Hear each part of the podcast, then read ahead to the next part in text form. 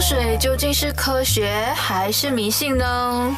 大师驾到，哈，问歹西准没错。欢迎收听歹西嘎都，你好，我是伟轩。这一集呢，要教大家如何调整风水。那么风水呢，其实啊，它有一个很深奥的学问，但是这个深奥的学问呢，它是需要很多的经验累积回来呢，它才能够去证明呢，啊，我们到底要用哪一种方法？因为从古代到现在，风水呢已经流传了呃大概有一千多年。易经呢有几千年，那么风水的历史呢，它可以追随回一千三百年前的唐朝时期的时候。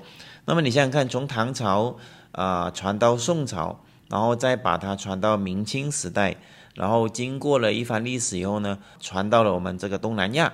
有一些呢，它有流传回去中国大陆，所以呢，它有不同的书籍、不同的历史背景、不同的这个呃文案。我们要在那么多的知识里面，怎么去寻找到比较有用、比较有效的？所以，我们学风水的人都会这样子觉得啦。呃，风水的知识呢很深很多，但是能够用得上，或者是能够变成我们现代人可以。比如说，我们摆个风水可以赚钱，可以让我们有更好的生活。那这个呢，需要我相信很有经验的风水师呢才能够告诉你。因为风水它跟医生呃是一个道理。你读了医以后，你没有经验的话呢，你也只是拿着理论来呃这个从事。但是你有了经验以后呢，啊，我相信知识呢，它只不过是你的一个基础点。所以这一番话呢，我们要表达的是。风水它其实是要靠经验，我们才能够找得到真正的有效的这个方法。所以今天我就来总结一下风水呢。我们从普通人的理解，我们到底呢应该怎么去认识这个风水？那你有了认识以后呢，你就知道如何去调整一个好的风水。那么风水呢，它严格上来说有分两大类了，一一个呢是摆了以后，或者是帮你调整以后，你如何去赚钱？赚钱，它是一个以功为主，就是功绩的功啊，你以功为呃为主要的一个目的。另外一个呢，就是以守为主，就是守财的守。所以你会发现，它这些理论呢，都是来自于易经的阴阳。阴阳就加减，有加有减，有太阳有月亮，有男有女啊，它的意思就这个。所以有功，它自然呢也有守的道理。那么一般上，在我们八运以后的年代，就是从二零零三到现在以后的这个年代呢，以宫为主的这个风水呢，其实已经是比较落后了。为什么呢？因为现在的这个年代，它是随着我们的地球的运转，宫它是已经是现在的年代的一个磁场。我们在摆这个格局的时候呢，其实就有点多余了，反而。在新的年代，尤其是过完八运，马上来到九运的时候，它最关键的一刻呢，就是如何守比较重要。因为守财很困难，赚钱呢其实很容易，是我们现代人所了解到的一个最新的啊一个生活常态。所以我们要如何去守住一个住家或者是一个风水的好磁场，那就是我们真正今天要讲的。内容，所以今天我要跟你分享的这个内容啊，可以说是非常啊劲爆的啊！只要你留心听，把它重要的一些 point 把它记录下来，这个是肯定可以有收获的。那么我们在买一个房子的时候，我们首先要回到我们人的一个大概的一个生活的习惯。那么每一天呢有二十四小时，那么我们变成它有八个小时是拿来睡觉的。八个小时是拿来生活的，另外八个小时呢是拿来工作的，所以八三二十四就是二十四个小时。那么当中生活还有睡觉，我们把它加起来以后呢，其实我们在住家的这个风水呢，就占据了非常重要的一个部分。那么也意思是说，我们大部分的时间，一就是在工作，二就是在家。那我们在外面，比如说，呃，去。呃，找朋友聊天、喝茶这些呢，它只占据了两三个小时，它时间不会太长。那么大部分的时间，我们都会待在啊一个住家或者是一个办公室，会比较多的。所以我们要如何去调整这八个小时我们的生活环境、我们的工作环境？那么这个呢，是我们在风水里面比较讲究的。所以我们要如何在我们的一个空间、我们的一个住家里面去摆设一个以守为攻的这个风水啊？那这个就是非常的重要了。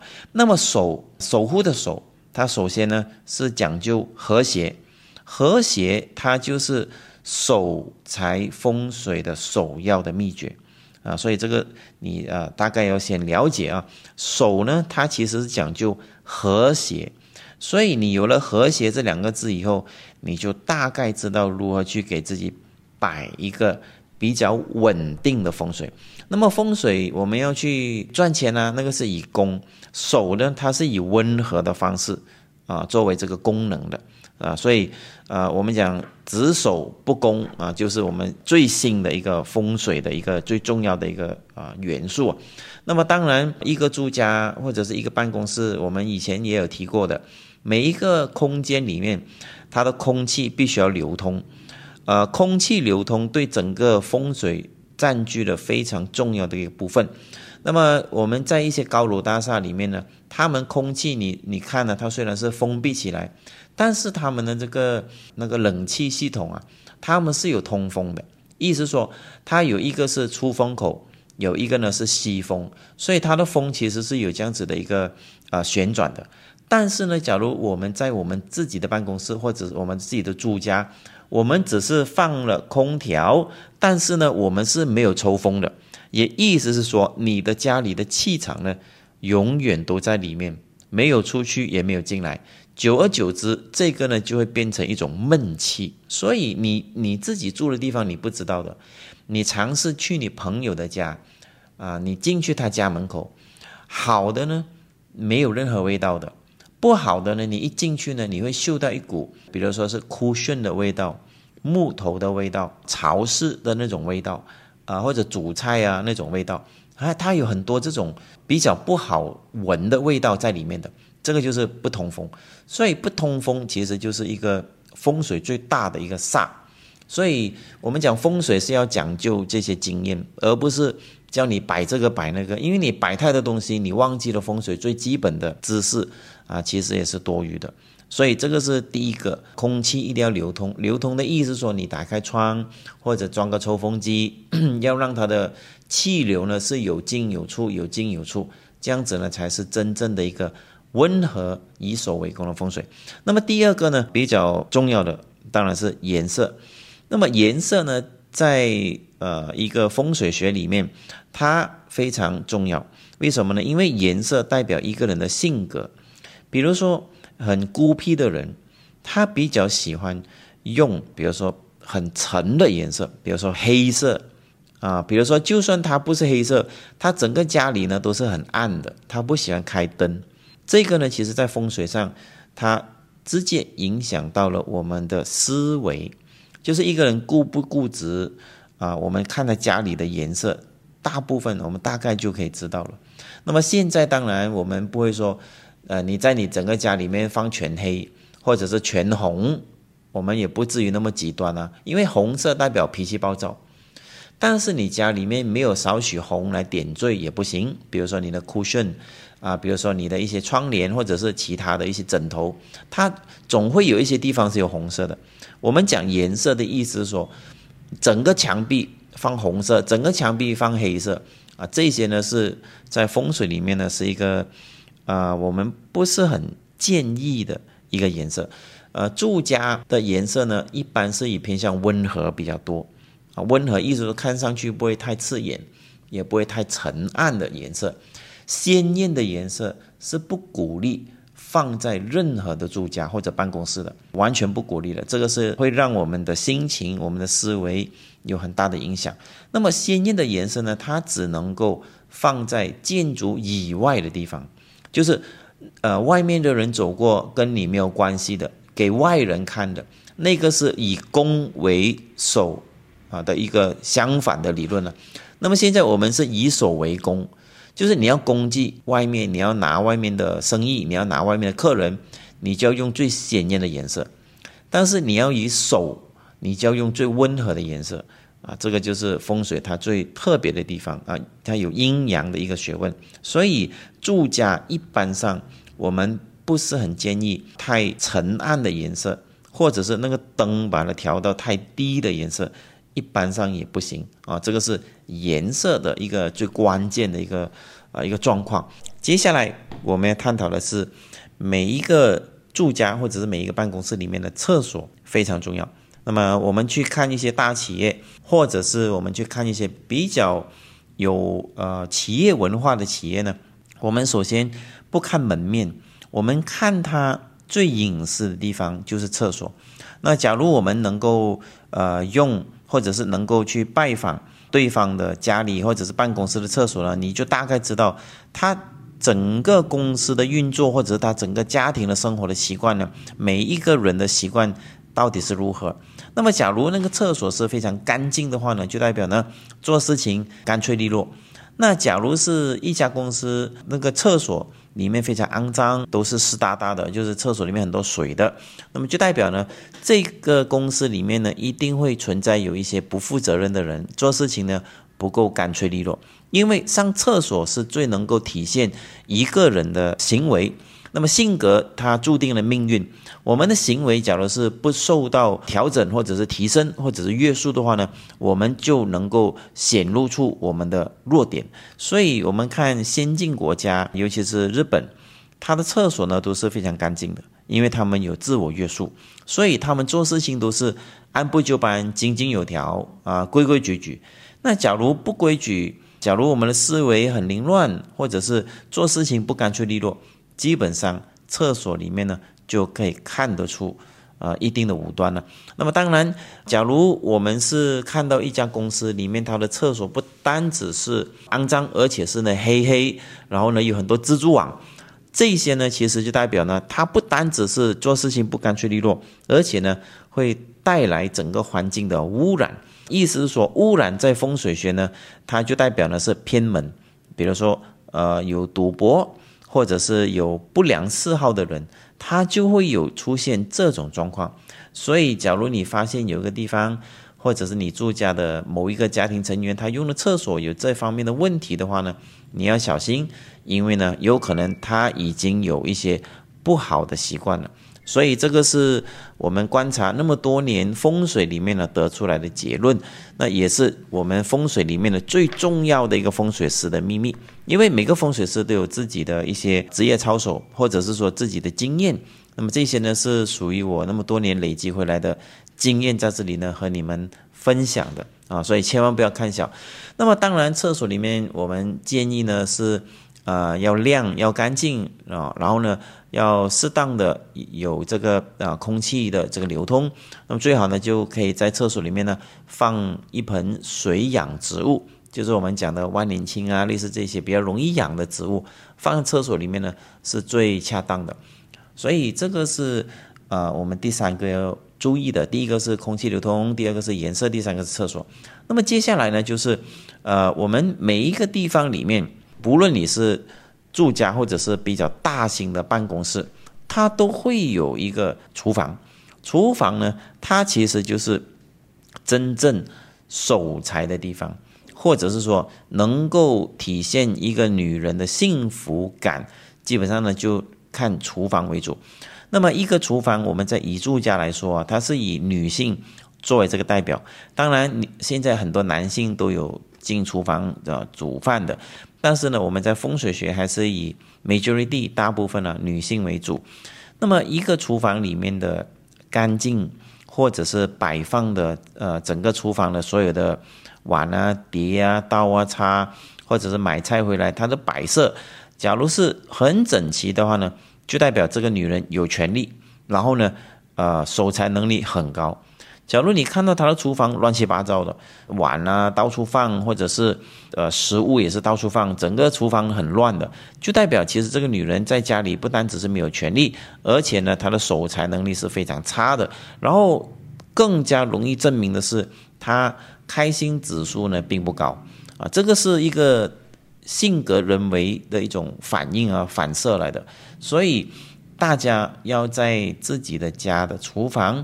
啊，要下点功夫，因为呢，厨房假如一旦呃不干净呢，就代表呢阴阳它会失去调整。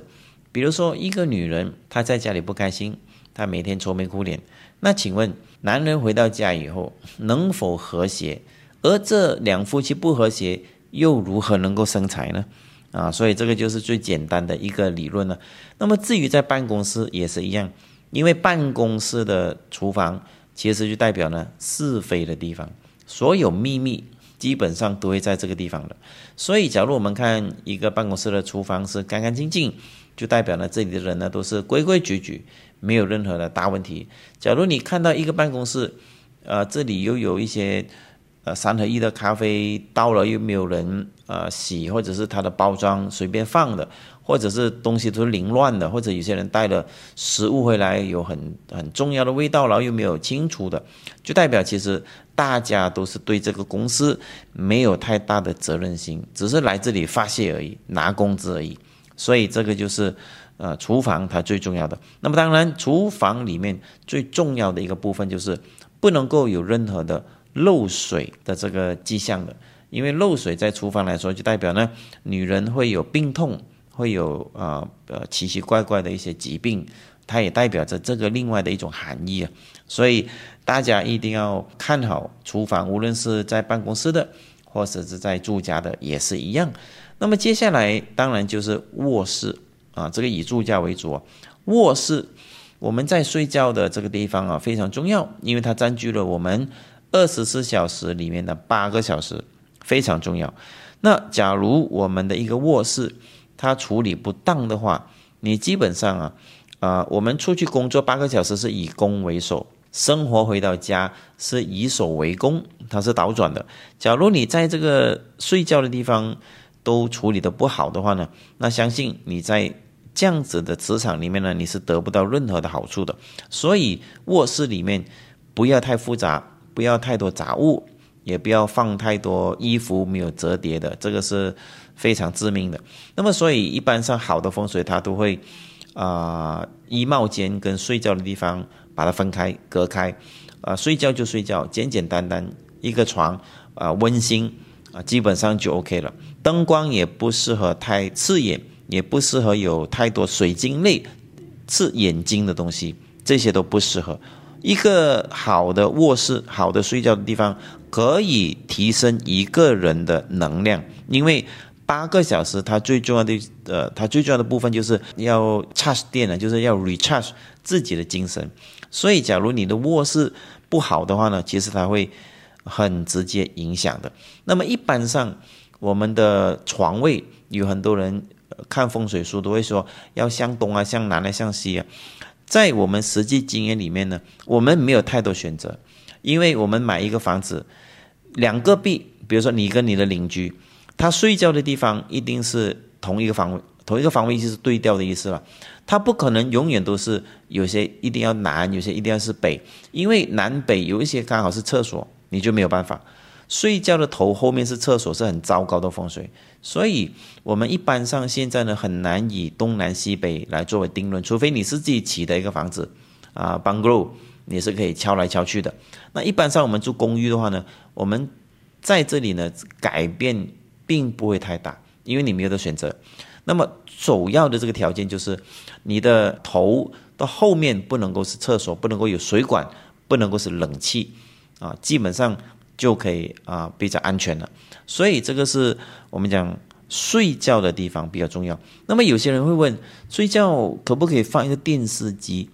啊，我的建议呢是不建议了啊。就是我我那么多年看风水，我不是很建议，因为假如大家的房间都有个电视机，回家以后就没有人会在客厅，全部都躲到自己房间里面，那这个家里面就少了和谐度，没有人沟通了。因为回家好像当旅馆一样，都各自回房间看电视机的，所以这个是最重要的第一个原因。第二个原因是，电视机呢，它关了以后，它就好像一面镜子一样照着你睡觉，所以这个呢，也在风水里面也是一个煞啊，除非你是那种 projector 啊，照射在墙壁，它是不会反射回来的啊，这个就是这是另说了。但是，一般上普通的电视呢，我们是不是很建议放在房间里面的？所以这个是我们讲和谐的风水如何去以守为攻。那么接下来我们要探讨的是灯，一个办公室、一个住家的灯其实是非常重要的，因为灯呢代表我们人的头脑，代表我们的灵活度，代表我们的反应，也代表我们对钱的概念。所以灯呢，它在八字里面代表丁火，这个丁火呢，其实代表跟钱财有关系的所有东西都跟它有关。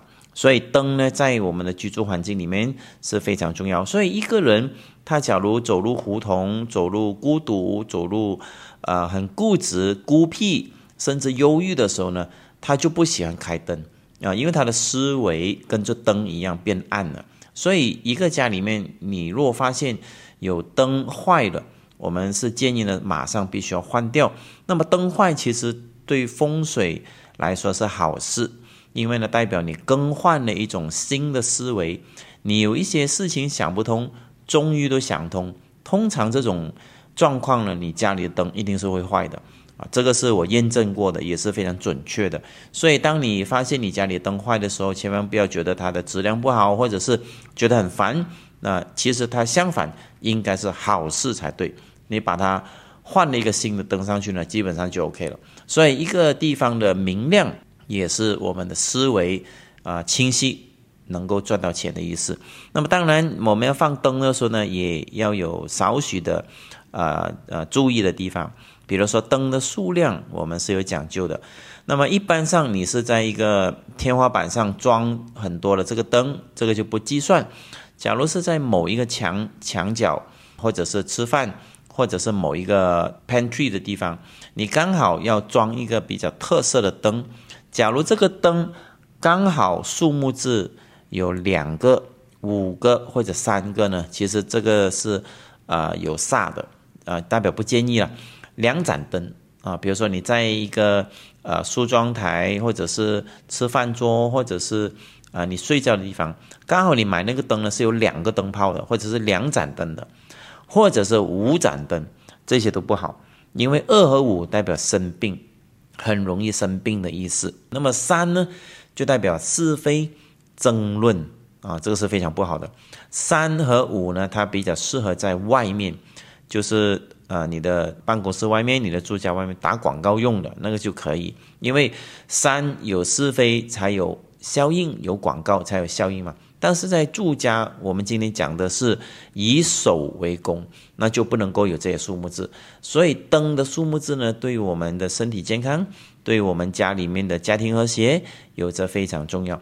那你现在马上检查一下，你是否在你的睡觉的地方，或者是某一个角落里面，刚好那个灯呢是有二数，或者是五数，或者是三，这些都是避免的。那么，假如你发现了怎么办？就把它拿掉，基本上就 OK 了。那么。以上的我建议的这个是，它不包括天花板，因为天花板很大，加起来有可能是六盏啊，或者十多盏都有的，所以那个就不算。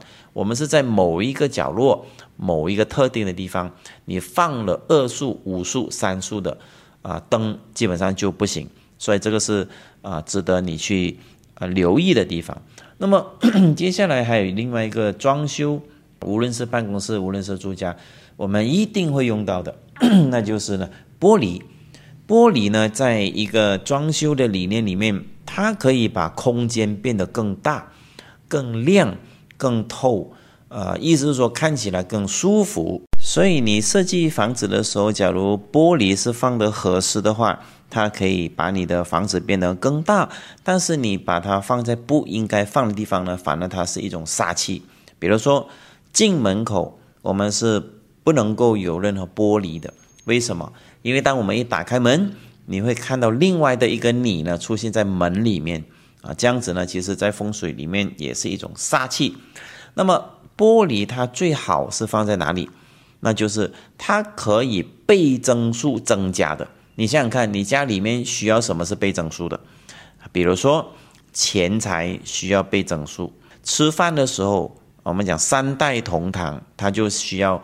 倍增数，啊，我们的很大的客厅，我们需要聚集人气，它就需要倍增数。除了这些地方以外呢，基本上是不建议放玻璃。比如说厨房，你想想看，有一个女人啊家庭主妇在厨房里面煮饭，刚好有一面镜子是照着这个家庭主妇的，那就变成了两个家庭主妇。那这个就是我们说的，它不需要倍增数，有些呢它只需要是单数啊，或者是一个啊，所以这个是放玻璃的一种姿势。那还有呢，就是我们假如有拜祖先，或者是有放神桌的，也是一样。你想想看，你那个玻璃照着那个祖先，那就变成你家里又多了另外一个祖先啊。所以玻璃我们是按照这样子的基础啊去设计的。所以你的客厅可以倍增数多一点人嘛啊，你吃饭的地方永远都吃不完啊，食物永远都很多，这个可以倍增数。家庭主妇煮饭不可以。进门口不可以，因为有两个你回来啊，啊，这个是很大的一个呃机会来的。还有睡觉的地方，我们不能够把镜子对着睡觉的地方，那就变成两个人睡觉，到底是哪一个睡啊？所以这个是基础的理论了，我们要知道。所以镜子你要放在衣帽间，你要确认它不是照着你睡觉那个床啊，基本上就 OK 了。所以我们要放玻璃的时候。一定要注意。那么还有呢，就是假如我们喜欢收集一些，比如说意大利啊、摩洛哥啊类似那种设计的话呢，一定要注意，因为呢，这种玻璃它的折射有一些设计呢会有点尖锐，有尖锐的东西在住家是不适合出现的，因为尖锐它就会产生光，灯跟这个玻璃产生一种折射的光啊，这个其实就呃是一种杀气来的。